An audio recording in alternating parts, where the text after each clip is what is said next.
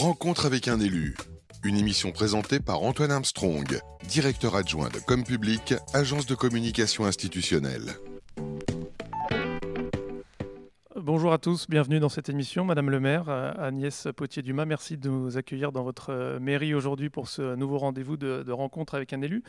Vous êtes maire de, Levallois-Perret depuis 2020, vous êtes également euh, vice-présidente du, du, conseil départemental des Hauts-de-Seine.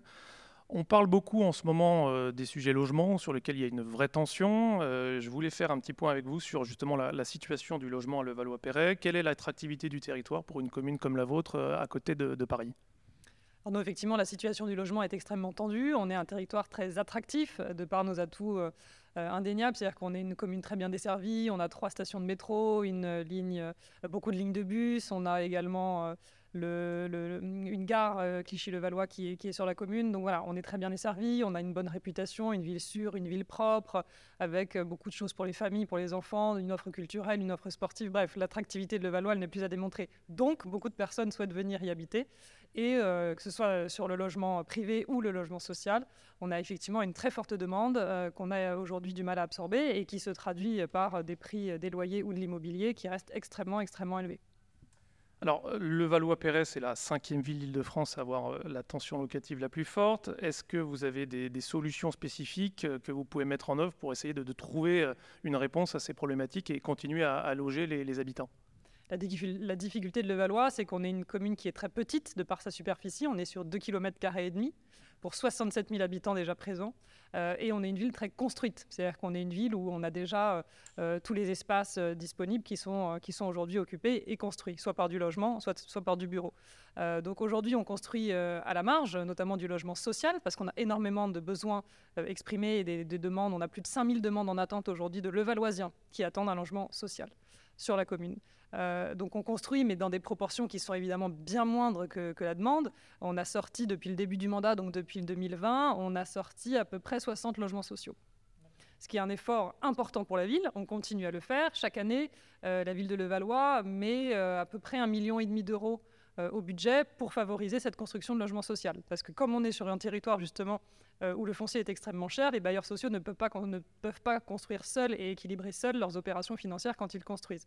Donc là, euh, chaque année, c'est à peu près 1,5 million d'euros qui sont mis par la ville de Levallois pour favoriser et encourager la construction de logements sociaux. Mais là encore, on est sur des programmes où on sort 6 euh, logements, 10 logements, 20 logements quand vraiment on a une parcelle ou un immeuble qui est requalifié. Mais voilà, ça reste une petite goutte, une petite goutte un foncier tendu euh, qui vous permet de faire des petites opérations, mais euh, avec un budget quand même qui est mis sur la table chaque année, vous le disiez, 1,5 euh, million d'euros. Une attractivité du territoire, j'imagine naturelle aussi, eu égard au dessert de transport avec la proximité de Paris. Vous, évoquiez le sujet euh, de la disponibilité du foncier. Alors j'imagine qu'il n'y a pas forcément beaucoup de friches dans un territoire comme le vôtre. Il peut y avoir des solutions liées à, la surélévation. Mais il y a peut-être quelque chose aussi qui vous impacte, euh, c'est le ZAN, le zéro artificialisation net, euh, qui a été mis en place par l'État et qui doit se, décliner à, l'échelle des territoires. Comment est-ce que vous voyez les choses eu égard justement à ce nouvel enjeu, cette nouvelle problématique pour les territoires l'ensemble des acteurs semblent être plutôt d'accord sur la nécessité de, limiter l'artificialisation, mais en même temps, il faut répondre aux besoins de logement, aux besoins euh, d'attractivité pour euh, les entreprises qui peuvent s'installer. Comment est-ce que vous, vous jouez avec ce sujet? Comment est-ce que vous vous adaptez? Quelles solutions vous arrivez à mettre en œuvre? Alors justement, nous, c'est une contrainte qui est doublement compliquée à aborder parce qu'effectivement, zéro artificialisation des sols, bien évidemment, tout le monde est pour, sauf que dans une ville comme le Valois, vous avez évoqué les surélévations, à le Valois, tout le monde est contre. Voilà. Donc on ne construit pas sur des terrains euh, qui seraient euh, libres ou aujourd'hui euh, non artificiels, mais les surélévations sont extrêmement mal vécues parce que ça a été dit, on est la ville la plus dense de France, ou je le dis en tout cas maintenant, on est la ville la plus dense de France, donc surélever, c'est densifier encore, du ciel qui se voit moins, il y a un sentiment d'étouffement qui peut s'accentuer, etc. Donc j'ai demandé une modification du PLU en début de mandat pour justement limiter ces surélévations à outrance. Euh, en, limitant les hauteurs sur certains périmètres de la ville. Euh, donc là-dessus, on essaye de limiter aussi ce phénomène. J'ai aussi engagé une modification du PLU pour permettre de préserver le patrimoine un petit peu remarquable, ou en tout cas euh, que l'on souhaite préserver, que ce soit les espaces verts, privés ou publics, bien évidemment, ou certaines petites maisons ou certains petits immeubles assez, assez jolis qui ont du charme et qui font aussi le cachet de notre ville. Si demain ces immeubles disparaissent et qui sont remplacés par des immeubles de cet étage, la ville perd quand même de son cachet. Donc on est obligé de faire un peu avec tout ça.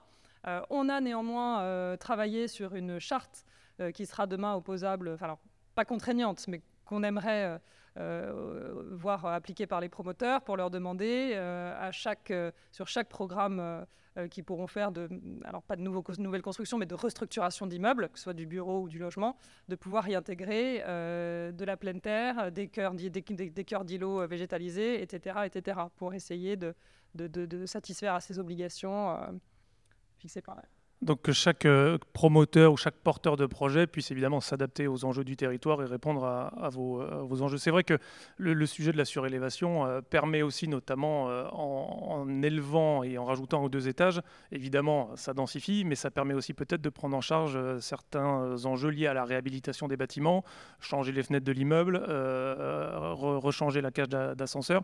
Donc ça, ça peut être un sujet. Après, évidemment, on, on, a souvent cette problématique de les gens sont d'accord pour construire, mais pas en face de chez eux. Donc il faut trouver la, bonne solution et, je comprends vos sujets. Et là-dessus, justement, on a fait attention de ne pas avoir un PLU qui soit trop contraignant pour pouvoir empêcher ce type de projet-là. Euh, parce qu'effectivement, parfois, surélever d'un étage, ça ne se voit pas énormément, ça surdensifie pas énormément, mais ça permet à une copro de refaire euh, l'imperméabilisation de la toiture, d'avoir une rénovation euh, du bâtiment ou une rénovation thermique du bâtiment financé, etc. Donc on a fait effectivement attention de ne pas bloquer ce type de projets qui sont positifs pour la ville et pour l'environnement avec un travail de communication aussi peut-être à faire au, niveau des, euh, habitants euh, sur, sur les copros. Vous aviez évoqué lors de, votre campagne en, en, 2020 vouloir avancer sur la thématique du développement durable. Euh, quels sont les, les, sujets que vous avez mis en œuvre? Comment est-ce que vous avez avancé sur, sur ce sujet depuis, depuis la dernière élection? Alors dans le développement durable, il y a ce qui se voit et ce qui ne se voit pas. Dans ce qui se voit, euh, on a euh, essayé à chaque fois qu'on le pouvait de planter de nouveaux arbres, de nouvelles essences plus résistantes, etc. etc. Euh, donc depuis le début du mandat, je crois que c'est 120 arbres qui ont été plantés à Levallois.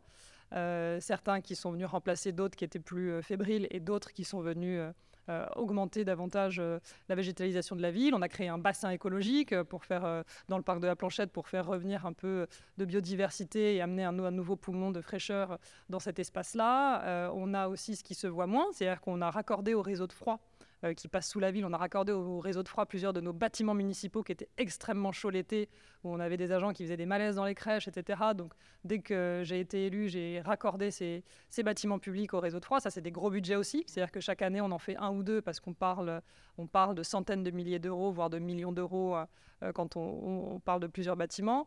Donc ça, ça se voit pas, mais c'est euh, du confort et une amélioration d'un point de vue environnemental. On a aussi tout ce qui est développement des mobilités douces, les forfaits pour développer les pistes cyclables, le stationnement des vélos. Euh, on a aussi tout ce qui est euh, végétalisation des cours d'école sur lesquels on va travailler pour que les enfants aient moins chaud dans, les cours de récréation.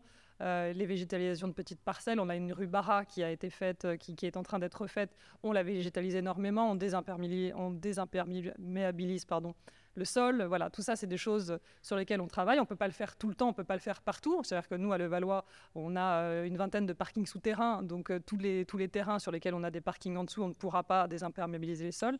Euh, mais voilà, on travaille.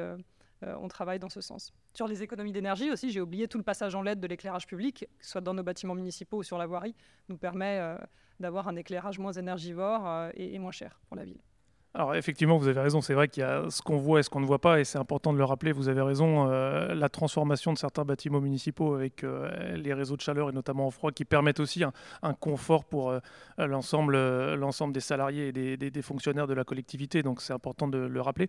Il y, a, un dernier sujet qui est celui du tiers financement qui a été porté par Thomas Cazeneuve, maintenant le, ministre en charge des comptes publics, sur justement l'aide que pouvait apporter dans le cadre de marchés globaux de performance avec du financement privé certains acteurs pour justement accélérer la rénovation énergétique des bâtiments publics. C'est peut-être aussi quelque chose sur lequel vous pourriez vous appuyer pour justement accélérer cette, euh, rénovation en, vous appuyant sur du financement privé et, en lissant vos investissements sur le long terme. Il y a peut-être aussi un sujet à regarder de ce côté-là euh, en termes d'investissement de votre côté. Effectivement, alors nous aujourd'hui on compte beaucoup sur nos partenaires institutionnels, la région, le département et la métropole du Grand Paris, qui abondent et qui financent euh, ce type de projet. Maintenant, si on a effectivement des dispositifs qui nous permettent d'être également aidés euh, par des entreprises privées sur tout ce type de projet, on est évidemment très preneur, parce que les budgets des collectivités locales sont de plus en plus contraints. Euh, nous, la ville de Levallois, on a un budget en fonctionnement de 200 millions d'euros. Ça peut paraître beaucoup, mais quand on est encore une fois 67 000 habitants et qu'il faut à la fois payer euh, tout ce qui est sécurité, tout ce qui est enfance, euh, offres culturelles, sport, etc. bah, ça fait beaucoup, beaucoup de choses. donc oui, si on peut aller chercher des financements privés pour nous aider sur ce type de sujet, bien sûr qu'on est preneur, bien sûr. Effectivement, on sait que les, budgets des collectivités sont en tension et donc euh, il faut voir un petit peu comment est-ce que certaines solutions pourraient arriver. Et justement sur ces sujets les enjeux de la dette verte qui ont été euh, récemment abordés dans le cadre du projet de loi de finances pour essayer aussi pour les collectivités qui investissent pour demain de finalement passer euh, leurs investissements dans une dette verte pour l'avenir de nos enfants et donc réfléchir aux, mécanismes d'investissement des, des, collectivités. Merci en tout cas Madame le maire pour ces propos, ces explications sur les enjeux à, Levallois. Et puis, euh, au plaisir de vous recroiser, notamment au, Salon des maires euh, la semaine prochaine. Avec plaisir, merci à vous. Merci. Rencontre avec un élu. Une émission présentée par Antoine Armstrong, directeur adjoint de Com Public, agence de communication institutionnelle.